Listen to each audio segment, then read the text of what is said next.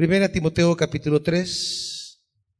Primera Timoteo capítulo 3, versículo 16. Primera Timoteo 3, 16. No hay duda de que es grande el misterio de nuestra fe. Él se manifestó como hombre.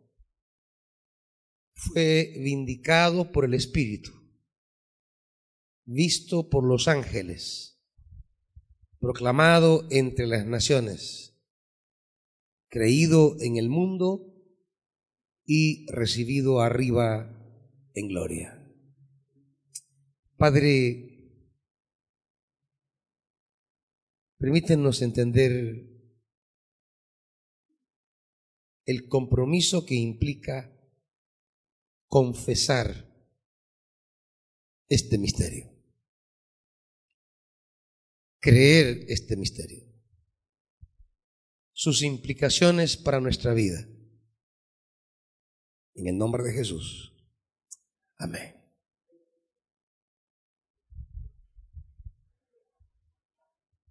Sobre este versículo hay tres cosas iniciales que quiero aclarar.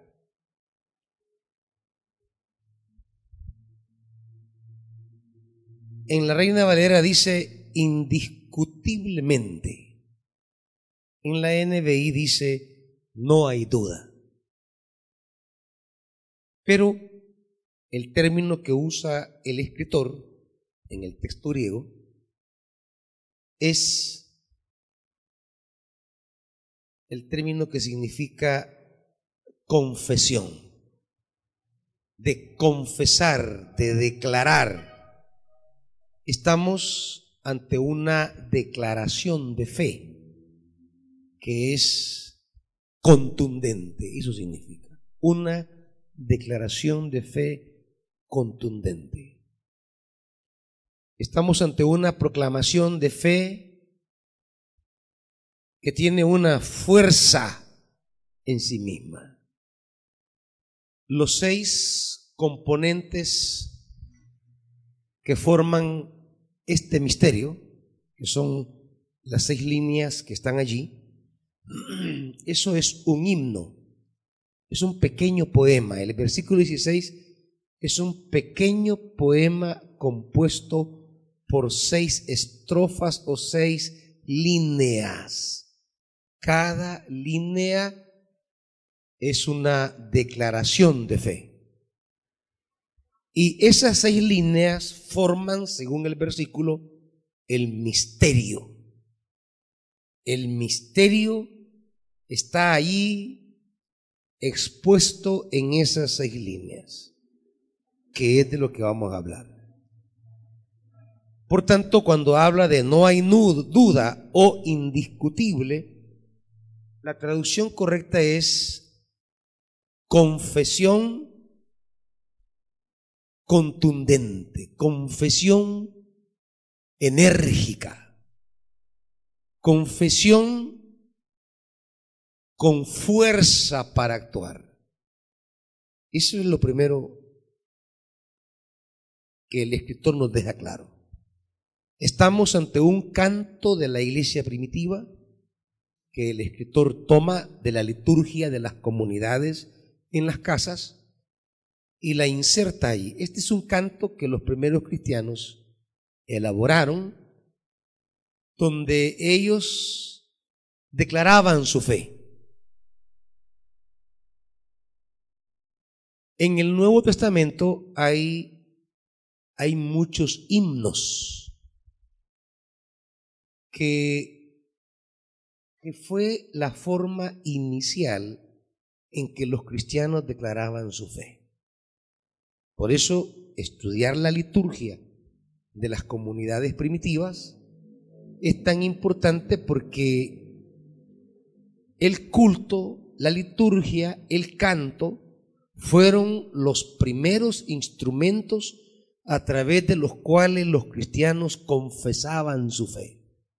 ¿Qué creían los cristianos? Bueno, hay que estudiar los himnos a los que tenemos acceso, ya sea en el Nuevo Testamento, ya sea en unos documentos que están en papiros que se llaman leccionarios, son como pequeñas liturgias que existen papiros del siglo II, siglo III, siglo IV, que nos habla de las expresiones de canto que tenían los primeros cristianos. ¿Qué creían los cristianos acerca de Jesús? Lo primero que hacía eran que lo cantaban. No lo escribían, lo cantaban. No hacían teología en el sentido sistemático del término, sino que hacían canto. Y en el canto ellos hablaban de la profundidad de su fe. Por eso el canto es un componente vital de las iglesias. Y la preocupación de todo el que ministra la alabanza, el que preside la iglesia, es que el canto de verdad sea expresión de fe. La fuerza del canto no está en su ritmo, por lo menos del canto cristiano. La novedad del canto cristiano no está en sus instrumentos. La novedad y la fuerza del canto cristiano está en lo que dice. Si lo que dice no armoniza con la fe del Evangelio, pues no es cristiano, aunque lo cantemos aquí. ¿Verdad? Hay muchas cosas que llamamos hoy alabanzas que no son himnos cristianos. Pueden ser cantos bonitos, pueden ser cantos de reflexión, pueden ser cantos agradables, pero, pero no, son, no son de fe evangélica. El canto, el himno que se entone, debe tener un contenido que hable de los grandes acontecimientos que proclama el Evangelio. Por eso la iglesia debe entender qué es lo que canta. Pablo, cuando habla del culto cristiano, él va a enfatizar en 1 Corintios 14 que hay que entender lo que cantamos. Porque si no entiendo, si no comprendo lo que canto, entonces, ¿cómo voy a recibir edificación? Que un canto sea pegajoso no quiere decir que sea cristiano. Que un canto le toque los sentimientos no quiere decir que sea cristiano. Pues si usted puede poner el de Jesús de Adrián Romero, mis dos princesas, y hasta chillar con eso, sí, pero no es cristiano. O sea, es, un canto de que está bonito, pues, y escúchelo y, y chille por sus dos princesas si quiere, pero pero no tiene que ver nada con el Evangelio. No es anuncio de nada. No es proclama. No es proclama de el misterio del Evangelio. ¿Verdad? O, o, que se lo cante a la esposa. Va, está bien, pues sí, cántele, va. Porque mire, por no cantar a la esposa lo que le pasa a uno, cacerolazo le pegan. ¿Verdad? Porque como uno solo alabanza anda cantando solo himnos cristianos. Y, no hace eso. Entonces, la pastora un día me dijo, solo himnos cantar, voy y me tiro la cacerola y mire los resultados. Canten a la esposa, está bien, pero no es un canto cristiano eso. ¿Me entiendes? O sea, no es evangelio, no es misterio, no es proclama del querigma cristiano.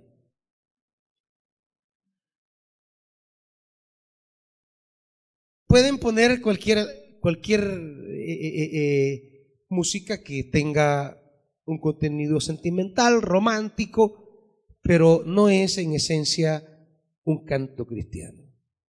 Así que eso que llamamos música cristiana, de toda esa gama que se llama música cristiana, un 10% va a ser de verdad música cristiana.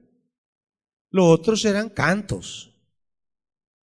Pero que no, no, no encarnan, no asumen, no contienen el misterio de la fe. No proclaman los hechos del Evangelio. No anuncian los acontecimientos de lo que Dios ha hecho en Cristo. Y ahí estamos frente a eso primero. Este versículo habla, en primer lugar, de la confesión de fe de las primeras comunidades cristianas.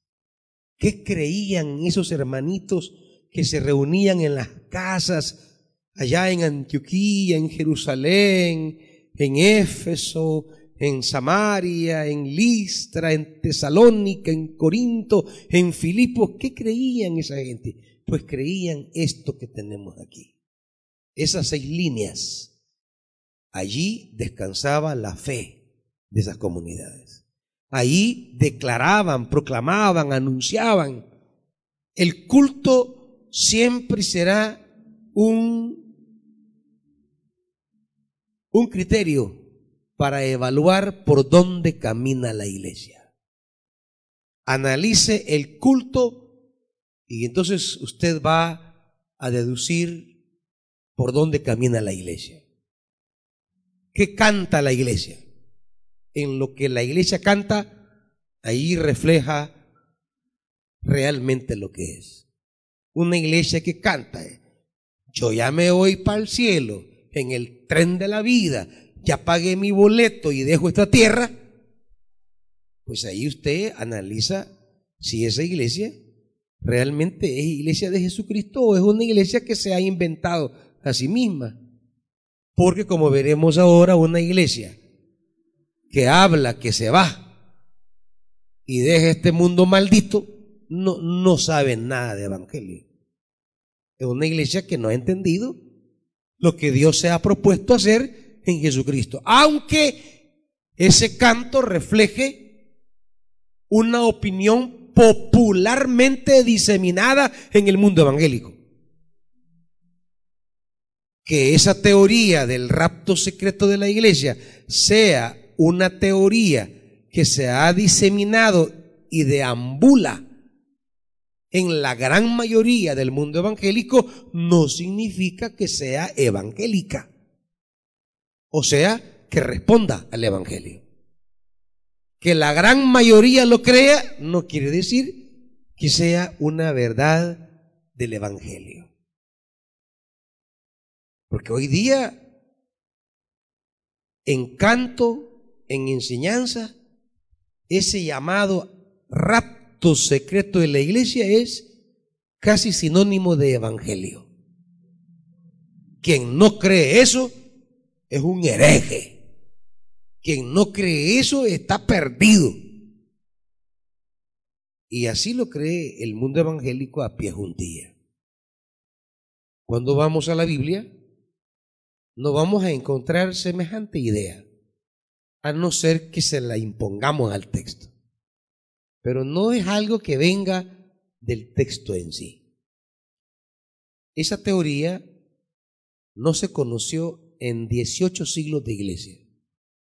Esa teoría del rapto secreto de la iglesia fue creada a finales del siglo XIX y se popularizó en el siglo XX. Pero en 18 siglos, nadie, ni los padres de la iglesia, ni los apologistas, ni los reformadores, nadie nunca habló de eso porque jamás lo encontraron en la Biblia. Es una pila gringa como muchas que nos han metido en la cabeza que no tienen asidero bíblico. Estamos ante una confesión, ante una declaración de los grandes hechos que forman en el Evangelio. Eso es este versículo. Una síntesis apretada tan apretada que a veces no podemos entender el significado de algunas líneas que tenía eh, eh, eh, para la iglesia. Pero eso es una apretada síntesis de las cosas que creía la iglesia de los primeros siglos, la iglesia del primer siglo. Otra cosa que quiero aclarar es el término piedad,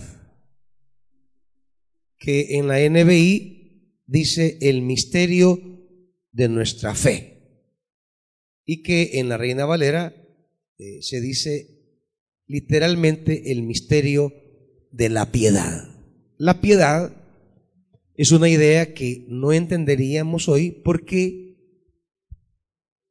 el sentido que la palabra piedad tiene en la actualidad es alguien como beato, alguien eh, así tan casi con un recogimiento. El piadoso se ve aquella persona así toda como, como, como un enjutamiento espiritual. La piedad se ve como alguien que que hasta para hablar, Dios, Dios le bendiga, siervo. Dios le bendiga, hermana. Hasta decimos, qué piadosa la hermana. Porque la vemos como una cosa eh, tranquila, calmada, sumiso, algo pasivo, tan sereno. No, no, la piedad no es eso lo que se entiende en la Biblia. Por eso la NBI ha cambiado, ha cambiado la traducción para que también cambie nuestra idea de la palabra. La piedad es el término que en el siglo I, en el mundo greco-romano, se usaba como respuesta humana a los dioses.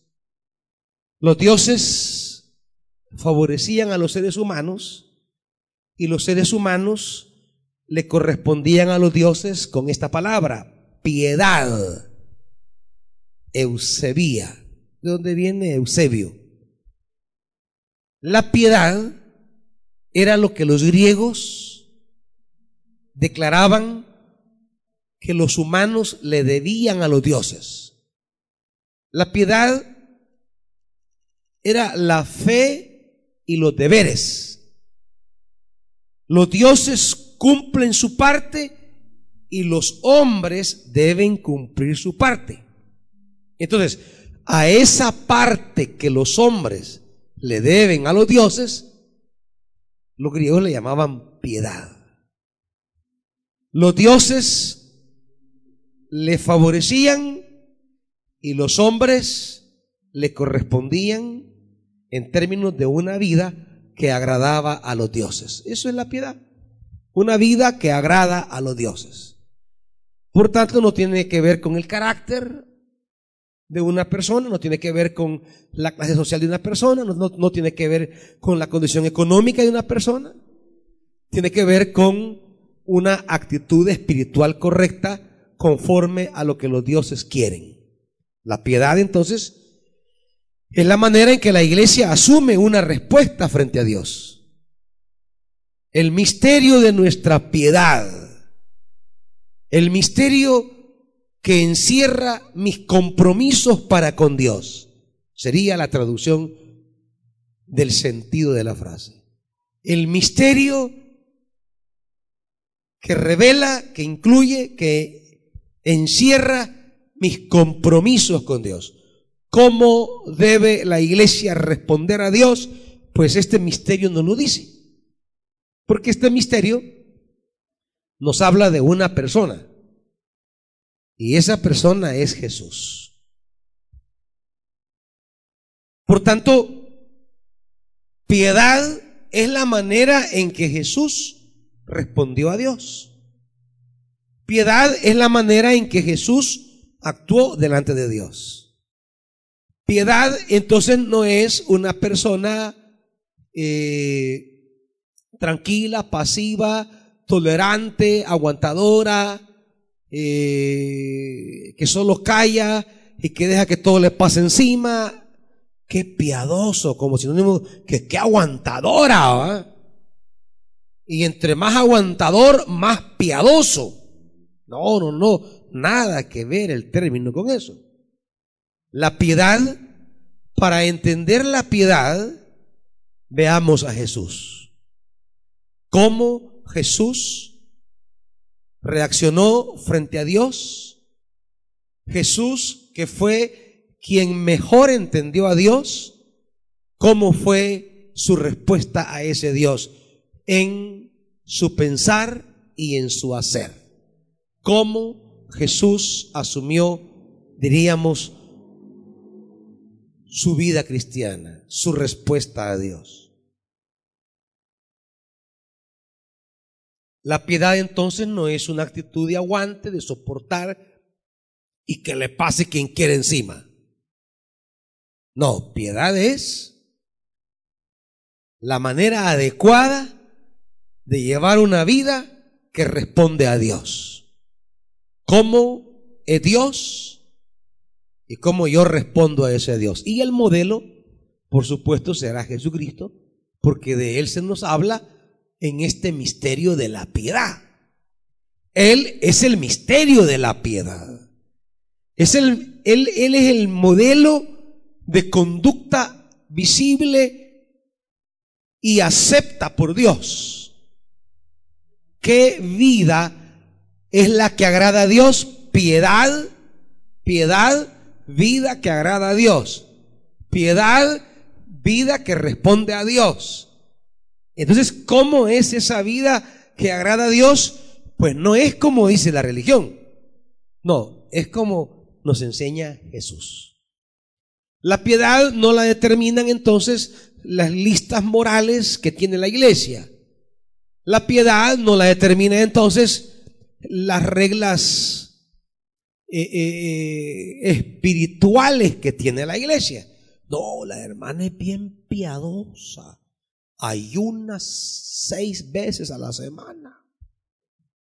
El hermano es bien piadoso cuatro horas diarias ahora. No, eso no es piedad, hermanitos. Ni estar cinco horas de rodillas, ni aguantar hambre es piedad en la Biblia. Nosotros hemos reducido la piedad a una especie de ciertas disciplinas que, que, la iglesia nos impone. Pero eso no es piedad. Piedad es Jesús. Piedad nos lo ilustra Jesús, Jesús de Nazaret. ¿Soy piadoso? Bueno, veamos, veamos si mi vida se interesa por las cosas que le interesaban a Jesús. Veamos si mis pensamientos van iluminados por el pensamiento de Jesús. Veamos si las cosas que a Jesús le interesaban son las que me interesan a mí. Y entonces ahí caminaremos en el misterio de piedad. Al hablar de piedad, entonces no hablamos de alguna actitud religiosa aguantadora, tranquila, tolerante, sino que hablamos una vida que responde a la gracia de Dios y esa vida en síntesis es la vida de Jesús, por tanto, para saber si llevo una vida piadosa, pues debo verme a la luz de Jesús como los evangelios nos recuerdan a Él. Eso nos lleva a un, a un punto eh, textual que es la primera línea del misterio de piedad. Resulta que la reina Valera dice Dios. ¿Cómo dice? Pero empieza con qué palabra? Dios. Y la NBI, Él. Aquí hay un problema que no es de interpretación, sino de las variantes. Las variantes son cambios que hay en los textos del Nuevo Testamento. Recuerden que no tenemos una tan sola copia de ese documento que hayan escrito originalmente. No, no, tenemos ni una copia de todo el Nuevo Testamento, ni una copia que sea esa copia, esa que escribió Pablo en la cárcel, como decía, de mi puño y letra. No la tenemos y no la tenemos de ninguna. Fíjense bien esto. no tenemos un solo manuscrito de ese que llamamos el manuscrito original. El, se llama el agiógrafo en griego, el escrito sagrado original. No tenemos ni uno, pero ni un pedacito tenemos. ¿Y cómo entonces es que no tenemos ni un manuscrito original del Nuevo Testamento y aquí tenemos el Nuevo Testamento? ¿Cómo es que tenemos entonces un Nuevo Testamento y a la vez no existe ni un pedacito de ese Nuevo Testamento tal como lo escribieron los autores originales? ¿Qué tenemos entonces? Lo que tenemos son copias. Dicen copias.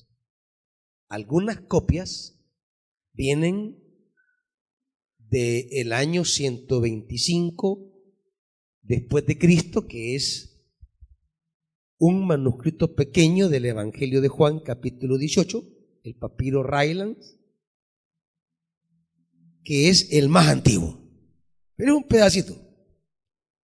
Luego tenemos otro poco del siglo segundo, otro poco del siglo tercero, otro poco del siglo cuarto, otro poco del siglo quinto, del siglo diez, del siglo nueve, del siglo doce, del siglo dieciséis.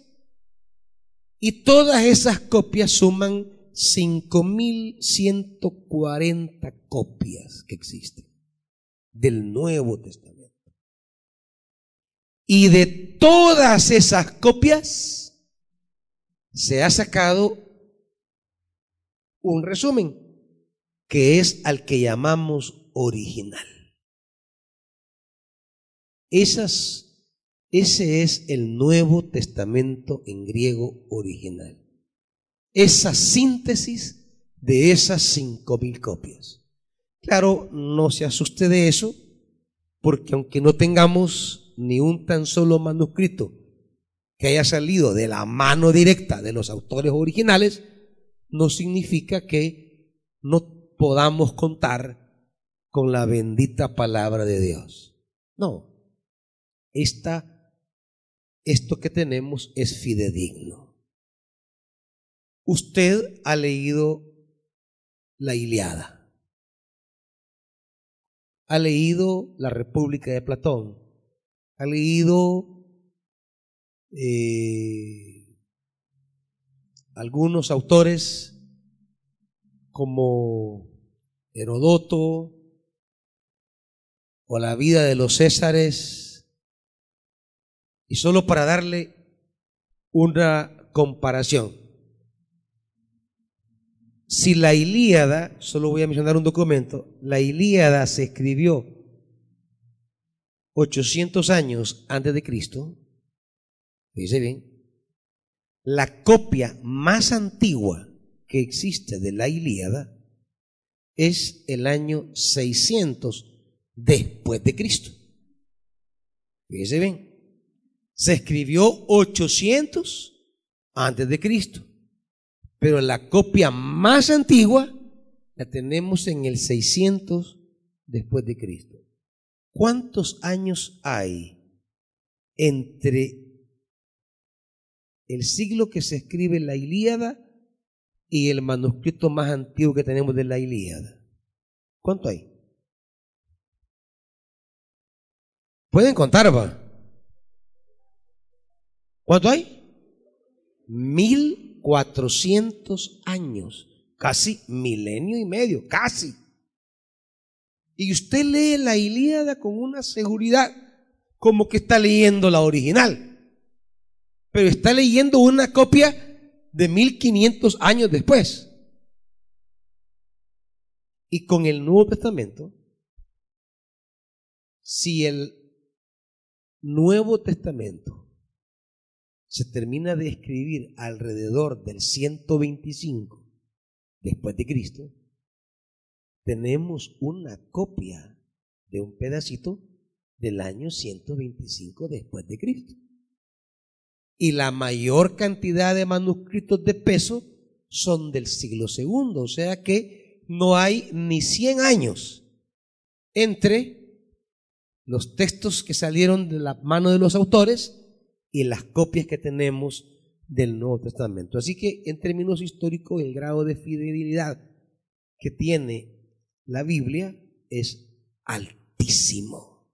No estamos ante un documento inexistente, sino ante un Nuevo Testamento que tiene enorme peso para saber que en verdad estamos leyendo a Pablo, que en verdad estamos leyendo eh, los escritos de, de los evangelios, pero hay variantes.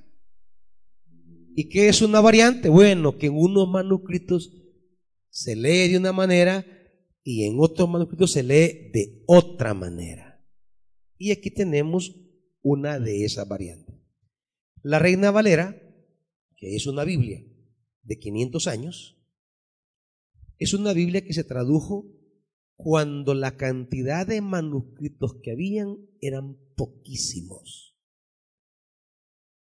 Cuando Erasmo de Rotterdam formó el texto griego en 1530, 32, pues él no contaba con muchos documentos griegos. Y de ese texto de Erasmo de Rotterdam es que Caso de Oro de Reina y después Cipeno de Valera hicieron esta traducción.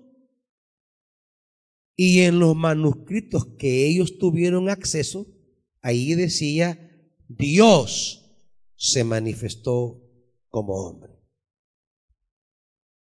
Al paso de los siglos, 500 años después, si en la época de Erasmo de Rotterdam solo habían unos 18, 19 manuscritos, hoy tenemos 5140. La variedad de testigos son más. Y la variante que tiene más peso porque es más antigua es esta, la que tiene la NBI. Él se manifestó como hombre. En el original diríamos entonces, no aparece la palabra Dios, sino la palabra Él, o más literalmente, ¿quién? ¿Quién se manifestó como hombre? Esas son las variantes que usted va a encontrar entre la NBI y la Reina Valera. Y que mucha gente que no tiene información adecuada le va a decir a usted que la NBI esté equivocada. Y le va a decir que esa Biblia le han quitado, que la han cambiado. ¿Por qué? Porque no es como la Reina Valera. Como que si la Reina Valera es la inspirada. Lo que sucede es que la gente, a falta de conocimiento, pues inventa. O se aferra a cosas que no son. Y muchos pastores despotrican, condenan y algunos maldicen la NBI, pero es por pura ignorancia. Simplemente no están al tanto de nada sobre la Biblia. Como dirá Pablo, son ignorantes. No saben. Lo que la NBI ha hecho es hacer una traducción del texto griego más actualizado. Y la Reina Valera se quedó con el texto griego de 1530. Y como es una Biblia que se ha vuelto tan popular, cambiar para actualizar ya no es comercial. Porque al mundo evangélico se le ha metido que la del 60 es la inspirada, la inspirada. Y aunque es una Biblia bonita, linda, en la que hemos crecido, y en la que yo aprendí mis pasos en la fe. Cuando yo cito la Biblia de memoria, yo cito la Reina Valera porque fue la que aprendí. Nunca cito la NBI porque no, ya la NBI llegó en mi vida cuando ya yo no memorizaba la Biblia porque ya lo que había memorizado de la Biblia ya lo tenía memorizado en la Reina Valera. Sin embargo, aunque es una Biblia amada, querida, pues no está actualizada. Así que si alguien a usted se le mete pleito entre que la NBI o la Reina Valera, entienda que muchos se aferran a la Reina Valera por puro sentimiento, pero que no es la Biblia que responda a los textos griegos de mayor autoridad. ¿Estamos, iglesia? Bien. El canto trazado en seis líneas es un bello poema.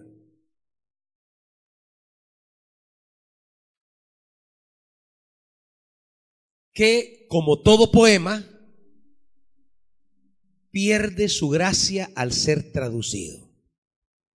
Porque no se puede traducir como está. Sin embargo, una manera, una manera en que usted puede captar la estructura original de este canto es leerlo como se lo voy a leer. Porque cada línea tiene un verbo dentro de la oración. Y en griego ese verbo está conjugado en el mismo modo y en el mismo tiempo. ¿Qué es el modo?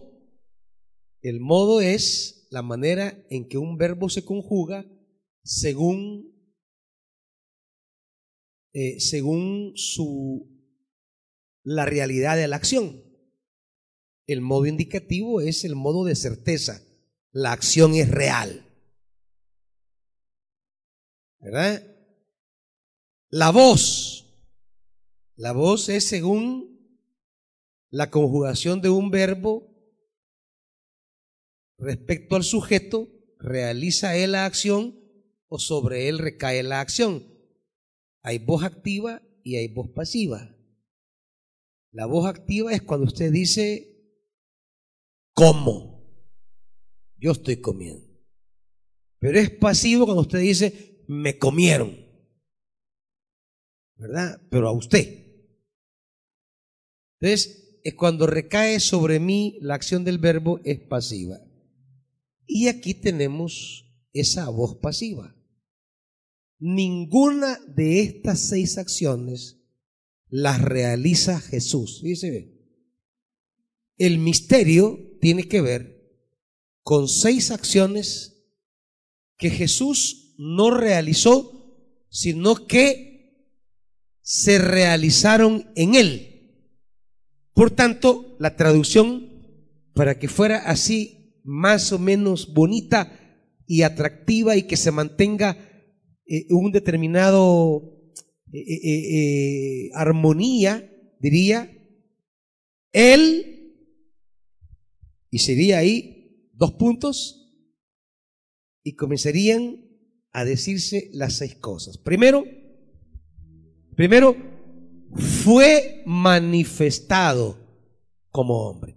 Fue manifestado, no se manifestó, porque eso sería activo. Él se manifestó. No, es en griego, fue manifestado. Alguien lo manifestó a él. Ya vamos a ver quién. Fue manifestado como hombre. La reina Valera dice en carne. ¿Por qué traduce la NBI hombre y no carne? Porque en la conciencia evangélica hay una idea negativa sobre la carne. Porque la idea de la carne que tenemos en la mente es la que predomina en Gálatas y Romanos, como aquella inclinación al pecado. Pero en las pastorales, carne no significa eso. Carne significa persona humana. Por eso, un mismo término no significa lo mismo en todos los libros del Nuevo Testamento. La palabra carne puede significar una cosa en Gálatas y puede significar otra cosa en Timoteo. Por eso las traducciones tienen que variar porque no en todos los libros una palabra significa lo mismo. Esos son los trabajos de interpretación bíblica. Es como la palabra anatema.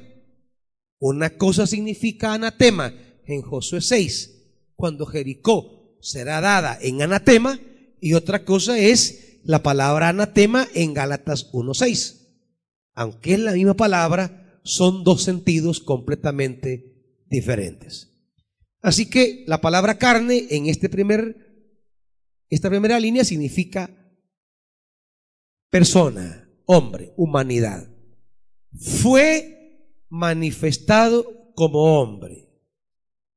Fue vindicado o justificado por el Espíritu. Fue visto por los ángeles. Fue proclamado entre las naciones. Fue creído en el mundo. Fue recibido en la gloria. Las seis afirmaciones tendrían que llevar esa elegancia poética. Fue, fue, fue, fue, fue, fue. Seis afirmaciones que forman el misterio de la fe. Fueron acciones que se realizaron en Jesús de Nazaret. ¿Estamos ahí, hermanitos? Vamos a la primera entonces. Él fue manifestado como hombre. Hace ocho días empezábamos a trazar ya la línea por donde esta afirmación camina. Una de las declaraciones equivocadas que se estaban introduciendo en la iglesia en el tiempo en que fue escrita esta carta, una de esas herejías que comenzaba a asomar en la ventana de la iglesia era lo que se llama hoy un gnosticismo naciente, incipiente. Y ese gnosticismo despreciaba las cosas materiales. Muchas iglesias realmente no son cristianas, sino gnósticas, porque tienden a despreciar lo material. El desprecio por lo material. Y el desprecio por lo material, que era lo que se estaba metiendo en la vida de la iglesia cuando se escribe esta carta era despreciar el matrimonio, por ejemplo.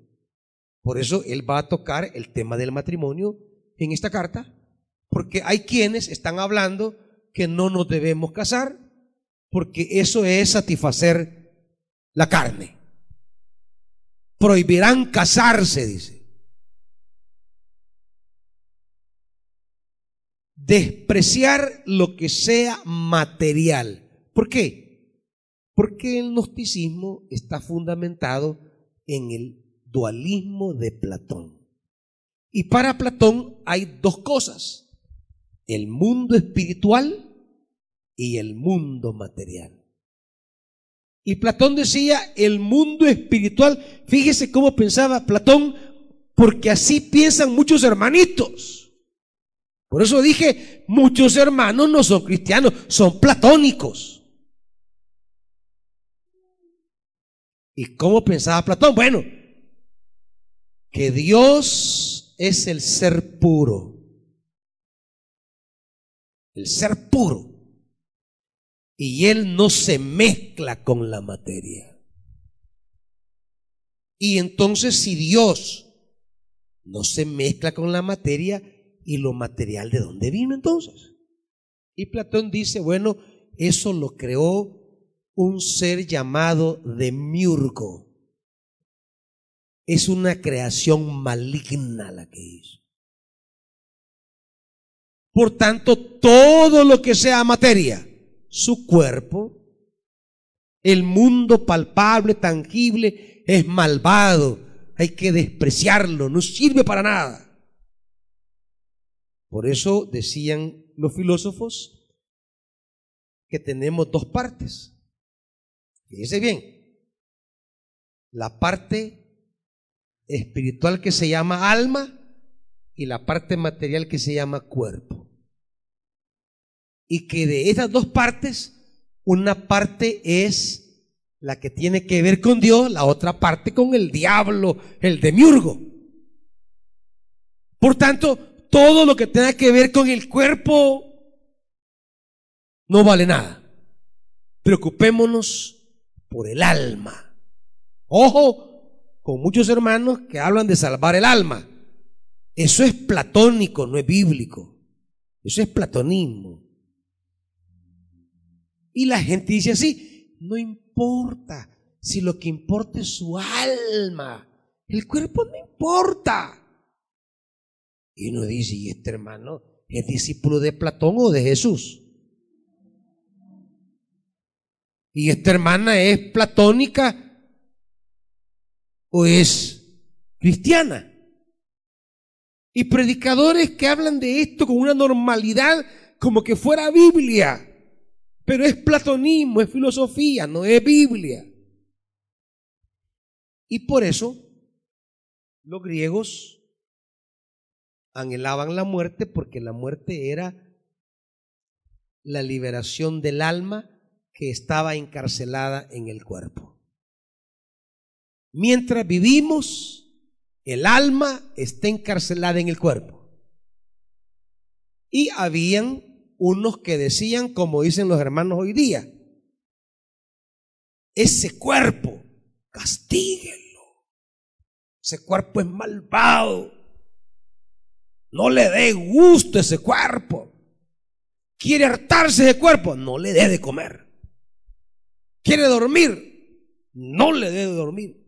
Por eso mucha gente hace ayuno y hace vigilia. Por razones platónicas, porque creen que están castigando al cuerpo. Creen que están dominando la carne con eso, pero ese es platonismo, no es Biblia. Usted no va a ayunar para castigar el cuerpo. Eso es locura. Si usted va a hacer un ayuno, es por las razones bíblicas. Que para empezar se ayuna porque estamos afligidos.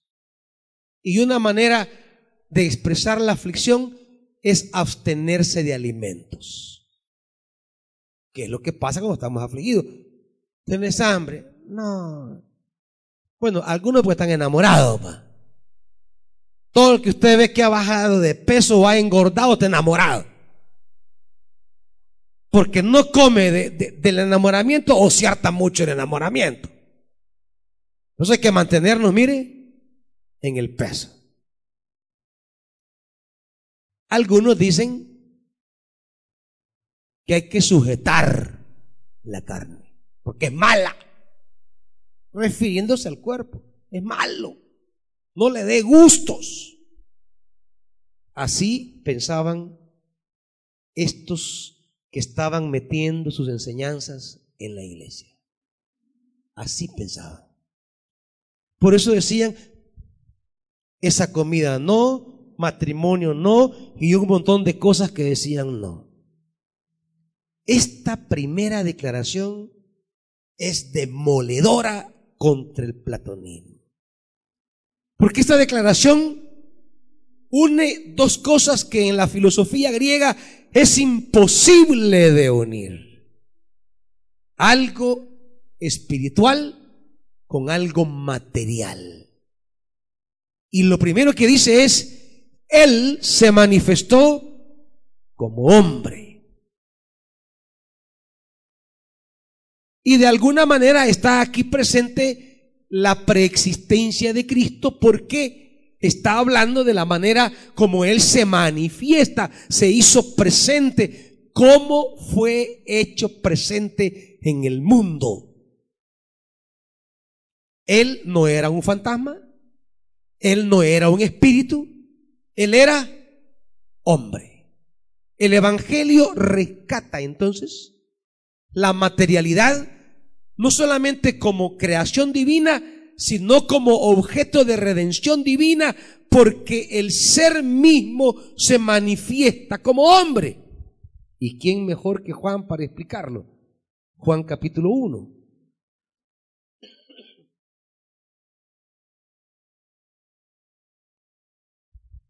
Juan capítulo 1.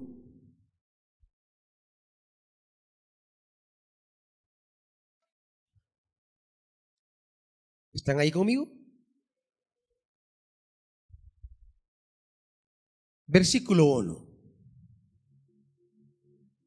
En el principio ya existía el verbo. Traducción correcta, la palabra. En el principio ya existía la palabra. Y la palabra estaba con Dios y la palabra era Dios. La palabra existía ya en el principio. Es una manera de decir eternidad. La palabra siempre existió. La palabra estaba junto a Dios desde la eternidad. Hasta aquí todo camina bonito porque se habla de un ser eterno, de un ser divino, de un ser anterior al hombre, de un ser tan espiritual, y no hay problema aquí. El problema es el versículo 14. Cuando esa palabra que es eterna esa palabra que es divina, ¿qué sucede con la palabra? Aquella palabra se hizo hombre, la primera declaración. Se hizo carne. Y que también aquí carne significa hombre, como en la primera carta a Timoteo. Entonces, lo que el texto está diciendo que esa palabra eterna, que esa palabra divina, asumió la carne, asumió lo material, se manifestó en términos palpables, tanto que llega a decir la primera carta de Juan, acompáñeme rápido, capítulo 1,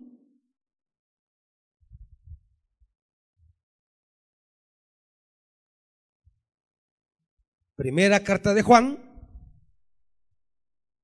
capítulo 1, versículo 1. Lo que era, ¿desde cuándo? Lo que dice Juan 1.1. En el principio era la palabra.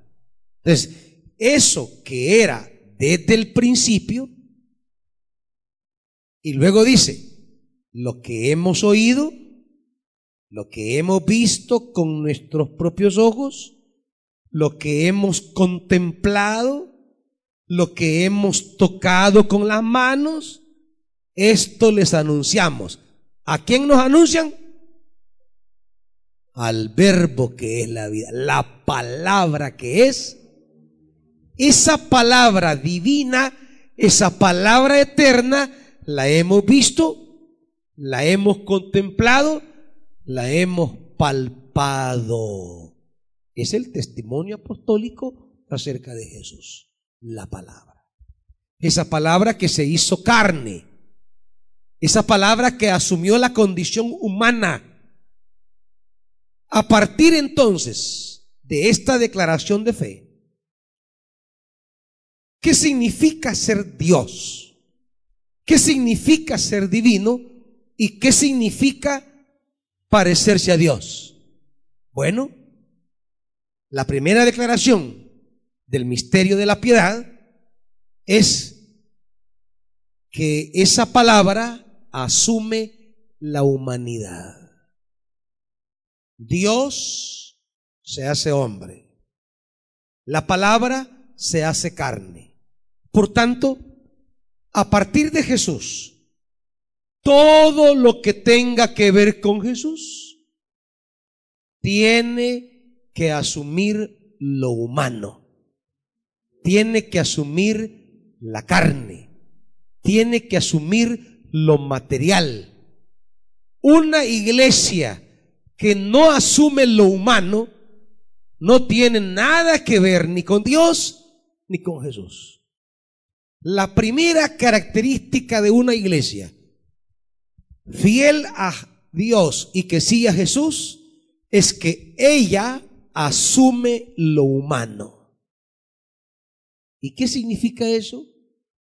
Que la iglesia solo es iglesia cuando ella vive el Evangelio desde las realidades humanas. La salvación entonces no es alejarse de lo humano. La salvación no es alejarse de lo material. La salvación no es alejarse de la creación. La salvación no es retirarse del mundo. La salvación no es retirarse de lo humano. La salvación es acercarse y asumir lo humano. Las cosas humanas son la agenda de la iglesia. ¿Y qué es lo humano? Bueno, los evangelios nos van a decir que para Jesús lo humano eran los ciegos, los cojos, los sordos, los mudos, los endemoniados, toda aquella persona que está adoleciendo de una condición que la ha rebajado a una posición infrahumana. Todo aquello que desvaloriza la vida humana, todo aquello que destruye lo humano, todo aquello que distorsiona lo humano. Por eso dice, el ladrón viene para qué? Para matar, hurtar y destruir. ¿Destruir qué? Pues la vida humana. Es lo que destruye el malvado. El ladrón no anda robando almas. Anda robando la persona entera. Anda destruyendo la vida entera. Robar, destruir y matar. Yo he venido, dijo él, ¿para qué? ¿Para qué? Para que lo humano tenga vida. ¿Por qué? Porque desde el Edén se dejó en claro, el día que de cierto coman de esa fruta, ese día morirán. ¿Y qué significó morir? Significó perder todo lo que habían alcanzado, tenido o recibido en el Edén. ¿Y qué recibieron? Paz con Dios caminaban con Dios en el Edén como cheros, que recibieron comunión entre ellos. Cuando Adán conoce a Eva, la abraza, y vos sí, sí, con vos con todo. Y con la creación, gran amistad, gran paz. Cuando se rebelan contra la palabra, todo eso se perdió. Todo eso se murió. se murió la amistad con Dios. Ya el hombre se esconde de Dios. Ya los seres humanos pierden comunión entre ellos. Ya se separan Adán y Eva en cuanto a juzgarse uno a otro. Dentro de sus hijos el mayor mata al menor la mujer queda supeditada a la voluntad del hombre. Y el hombre y la tierra se vuelven ya no socios, sino que adversarios. Se muere todo. Pero Él se encarnó. Él asumió esta realidad. Dios no decidió abandonarnos. No decidió dejar esta creación en muerte, en desorden y en caos. No, Él se hace creación. El creador se hace criatura. El Dios se hace hombre. El rico se hace pobre. El eterno se hace temporal. El inmortal se hace mortal. ¿Para qué?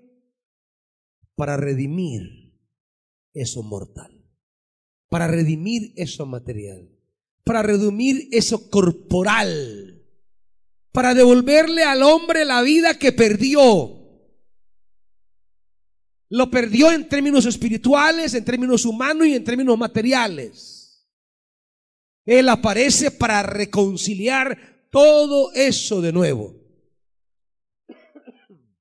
Él aparece para que todo vuelva a la vida para que esa relación con Dios que se había roto, hoy seamos reconciliados.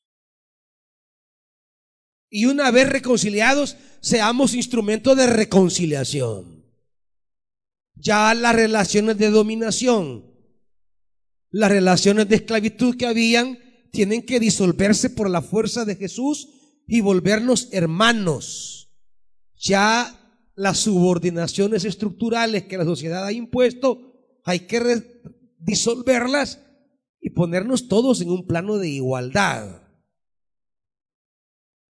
La maldición que el pecado dejó, sujetando la mujer al deseo del hombre, pues se deshace en Cristo. Y Pablo dirá, en Cristo ya no hay varón ni mujer. Nuestro estatus ahora en Cristo es el de hermanos. Iguales. Hombres y mujeres iguales delante de Dios como fue al principio de la creación. El hombre y la creación deben también reconciliarse. El Evangelio entonces es el mensaje de la reconciliación total. Es el sueño de Dios, según Pablo en Efesios 1.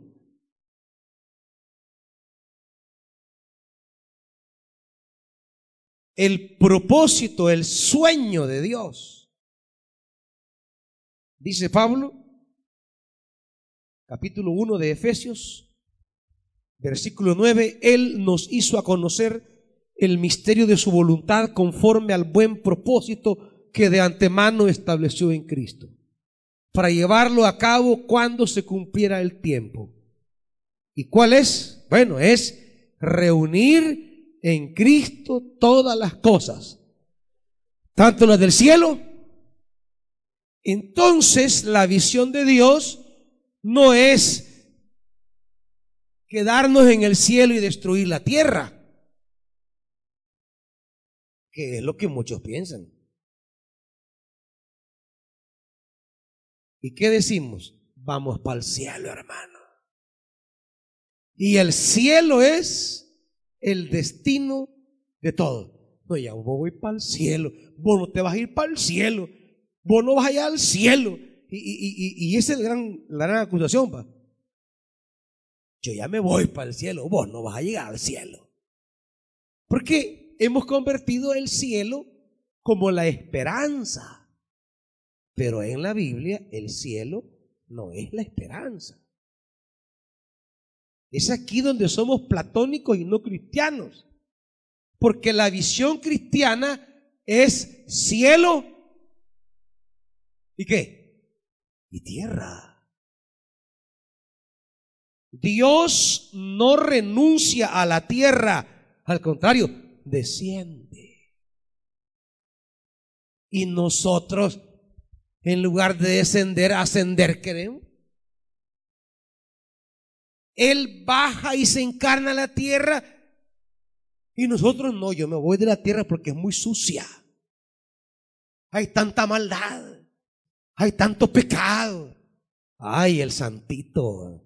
Pues yo le quiero decir que el santo de los santos lo que hizo fue meterse en la tierra, descender a la tierra, asumir la carne, asumir lo humano, asumir la creación. Lo que hizo el santo, el verdaderamente santo, que no es usted, es él, el santo de los santos, lo que hizo es venir a meterse en el meollo del pecado. Y usted dijo, ay, no, no, no, yo me alejo de este mundo pecador, no, no, no, yo para el cielo, con, con mi Cristo en el cielo quiero estar. No, hombre, usted no es cristiano, usted no sabe nada del Evangelio. Usted es equivocado. Ni diga que conoce a Cristo, oye, ni diga eso, porque se va a avergonzar de usted. No, el santo, el verdaderamente santo, el pecado se hizo. ¿No ha leído la Biblia? Lo hizo pecado por nosotros. Él se mete en el mundo. Él se mete en el pecado. Él se mete allí. ¿Por qué? Porque si él no se hubiera metido en el pecado, yo no estuviera aquí. Porque ¿dónde estaba yo? En el cielo. ¿Dónde estaba usted? Revolcándose en el pecado. Ahí pataleando en el lodo estaba. ¿Y qué hizo él? Meterse ahí al lodo, donde usted y yo nos estábamos devanando. ¿Para qué? Para sacarnos del lodo.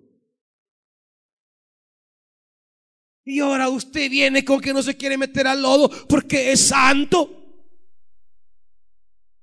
Y ahora usted viene que se quiere alejar del lodo porque quiere, quiere los caminos de oro en el cielo, siempre buscando el billete. No, yo quiero abrir las puertas de piedras preciosas.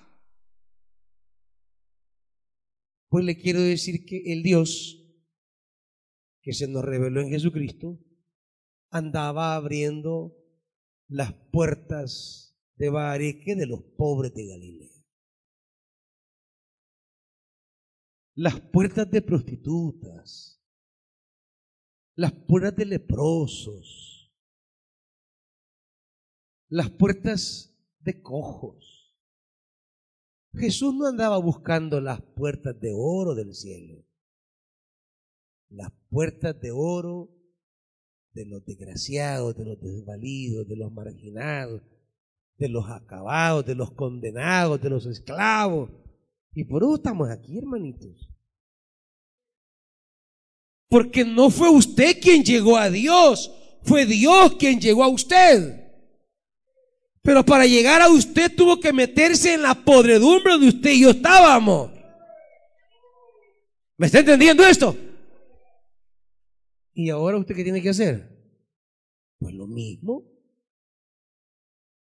Pero en lugar de planificar una caminata para visitar a esta sociedad caída, no, una excursión al cielo quiere. Si la idea de Dios hubiera sido destruir esta creación, destruir la tierra, si su plan fuera aniquilar este mundo, pues mejor se hubiera quedado ahí sentado. Porque este mundo va solito a su destrucción. Pero él lo que hizo fue sentir dolor porque este mundo le pertenece. Porque el mundo no es del diablo. Porque el mundo no lo hizo el diablo. El mundo salió de su mente. Salió de su corazón. Salió de sus manos. El mundo es de Dios. Que está en esclavitud, sí, pero es de Él. Que se lo han robado, sí, pero es de Él. Si a usted medio le roban el celular anda chillando viendo quién se lo y con ganas de devanar al ladrón por un celular choco. Si le roban a la mujer ahí anda espantado y que se le baja la presión por una mujer. Le roban al marido y anda. ¿Y quién fue lo que le mandó ese mensaje? Y anda por un, por, por, por un cholco feo, pues. Si usted, si usted, por una mujer, por un marido, ahí se anda ahogando, muriéndose, ahora imagínese Dios por millones y millones y millones de personas que Él ha formado. Ahora imagínese Dios por esta creación tan linda que tenemos. Él sufre de Él. Se le han robado. pero es de Él y la quiere recuperar. Y por eso envió a Jesucristo, para recuperar esta creación. Recuperar es la traducción del verbo redimir. Cuando en la Biblia usted lea el verbo redimir, quiere decir recuperar. Esta creación está bajo un proceso de recuperación. Y la iglesia que sigue a Jesús es el movimiento que trabaja junto a Jesús para recuperar la creación, no para abandonarla. La iglesia no es un grupo de santos que abandonan la tierra. Es un grupo de discípulos que trabajan en la recuperación de la creación. Junto a Jesús, junto al Espíritu, son caminantes en esta historia que vamos trabajando por recuperar la creación, porque le pertenece a Dios. Y un día vamos a celebrar con Él, todos juntos, la recuperación de esta creación. Porque un día todo será puesto bajo sus pies. Y ahí estaremos para celebrarlo. Aleluya. Pero estos que andan armando viaje al espacio, demasiada guerra a la galaxia han visto. Demasiado, demasiado Ultraman han visto. Dejen de ver tantas películas ficción y lean el Evangelio mejor. Dejen de ver tanta película espacial y mejor lean los Evangelios y descubran que la tarea de la iglesia no es evadir la historia, sino asumirla. No es dejar atrás la humanidad, sino asumirla. Hasta hay un lema en un libro que muchos leen, dejados atrás, imagínense. Somos irresponsables. Dejados atrás. Ese es el lema. No, precisamente por eso estamos aquí, porque Él no me quiso dejar. Él volvió por mí, Él regresó, Él asumió la carne, Él asumió el cuerpo, asumió esta historia para no dejarme atrás. Una iglesia que quiere dejar atrás el mundo es una iglesia que no conoce al Dios de la Biblia, no conoce a Jesús de los evangelios y es la institución más irresponsable sobre la tierra. La iglesia que sigue a Jesús es la iglesia que vuelve. ¿Y no es esa la esperanza? La venida de Él. La esperanza no es que se ve para siempre, no, que viene. Para una iglesia que está haciendo lo mismo. Una iglesia que viene, no que se va. ¿Y a qué viene la iglesia? Pues viene como Jesús al mundo para compartir el amor, la misericordia liberadora de Dios, para transformar esas vidas sin sentido, para renovar la dignidad humana, para rescatar la creación. Los cristianos son los que menos compromiso ecológico tenemos. Los cristianos somos los que menos compromiso en el cuidado con la creación tenemos. Tenemos un desprecio por la creación. Por esa teología tonta que se nos ha metido de creer, ¿para qué voy a sembrar un árbol si el diablo lo va a quemar al final? ¿Para qué vamos a cuidar un río si al final el diablo lo va a secar al final? Si todo se va a acabar al final. Semejante idea es solo ignorar las escrituras.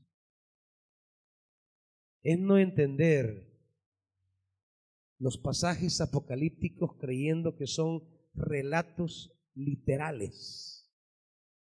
Es no entender el amor de Dios por la creación.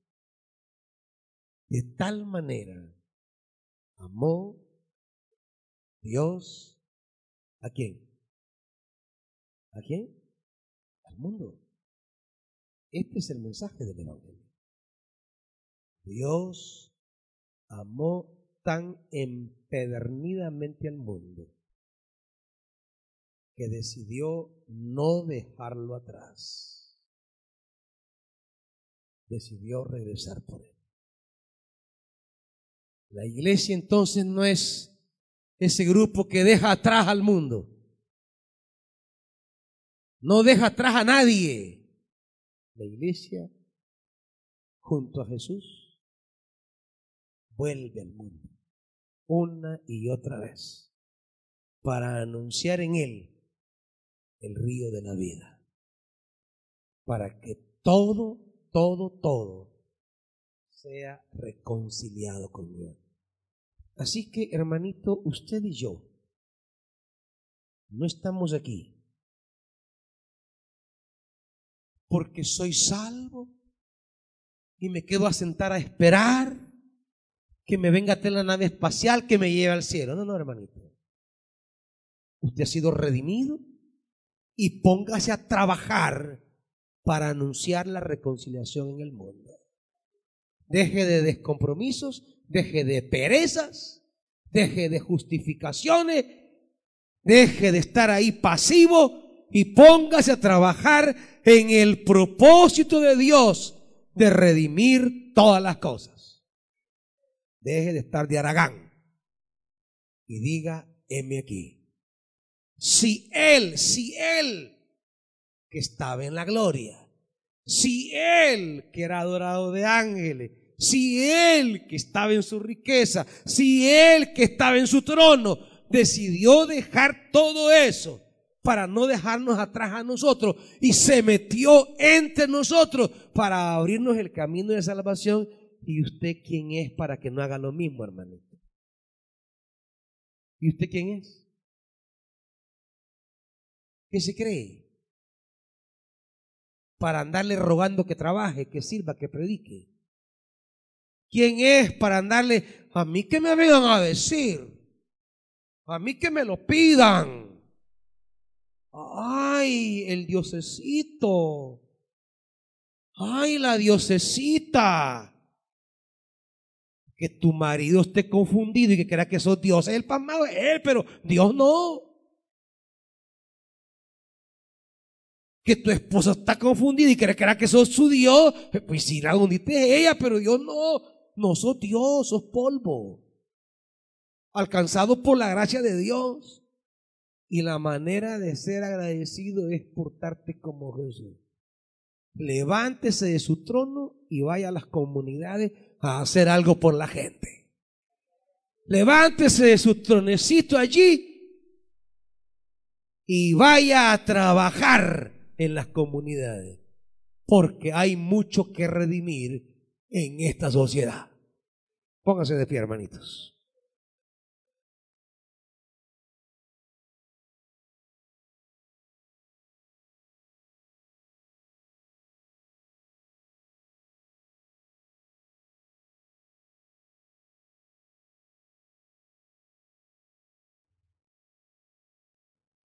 Padre, queremos seguir el ejemplo de Jesús.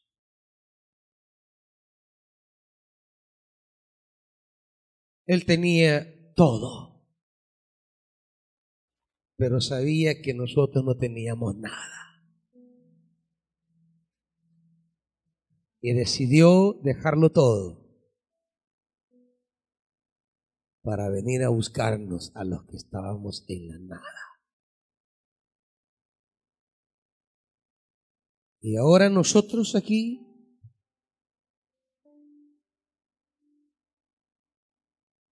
no tenemos otra manera de evidenciar que en verdad seguimos a Jesús, si no es en dejar nuestra comodidad y buscar lo que está perdido.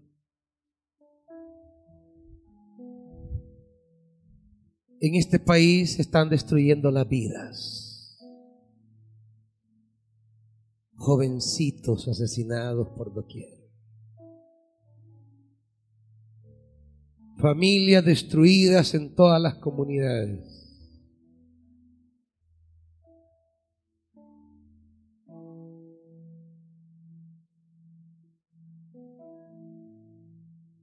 Destruimos la vida. Destruimos la creación.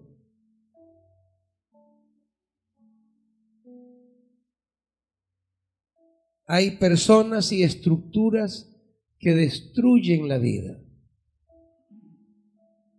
Y es allí donde la iglesia debe estar.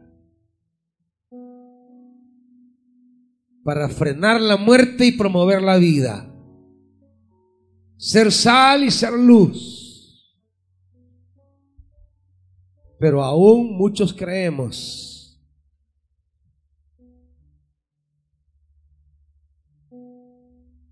que nos tienen que andar rogando, que nos tienen que convencer, que nos tienen que animar, que nos tienen que invitar. Padre, habiendo recibido esta palabra, o te imitamos o somos falsos. Hay tanto que hacer en esta sociedad. Hay tanto a donde ir. Tanto que trabajar entre los niños. Tanto que trabajar entre los jóvenes. Tanto que trabajar entre los adultos. Tanto que trabajar en matrimonios, parejas. Tanto que hacer Aleja toda comodidad, todo miedo.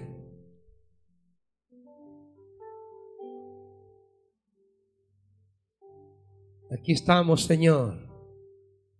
Nos da miedo ir a predicar. Porque podemos llenarnos de COVID. Pero no nos da miedo andar en fiestas. Nos da miedo ir a servir. Pero no da miedo andar en las playas.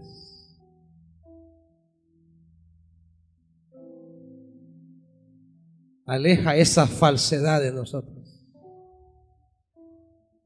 Y haznos instrumentos de redención. Embajadores. Embajadores tuyos.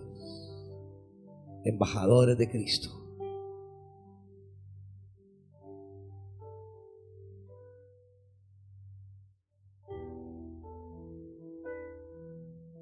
¿Habrá venido esta mañana alguien por primera vez y quiere salir de aquí reconciliado con Dios? ¿O alguien que se ha enemistado con Dios? Reconcíliese hoy con Dios. Como embajadores, dice Pablo, os exhortamos reconciliados hoy con Dios. Quien quiera reconciliarse con Dios, venga al frente. Reconcíliese con Dios. Reconcíliese con Dios si está lejos. Reconcíliese con Dios si no está haciendo lo que tiene que hacer. Reconciliarse con Dios es asumir la tarea que Dios tiene para nosotros. Reconcíliese hoy con Dios.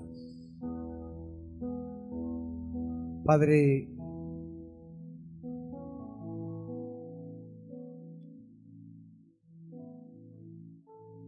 que seamos una iglesia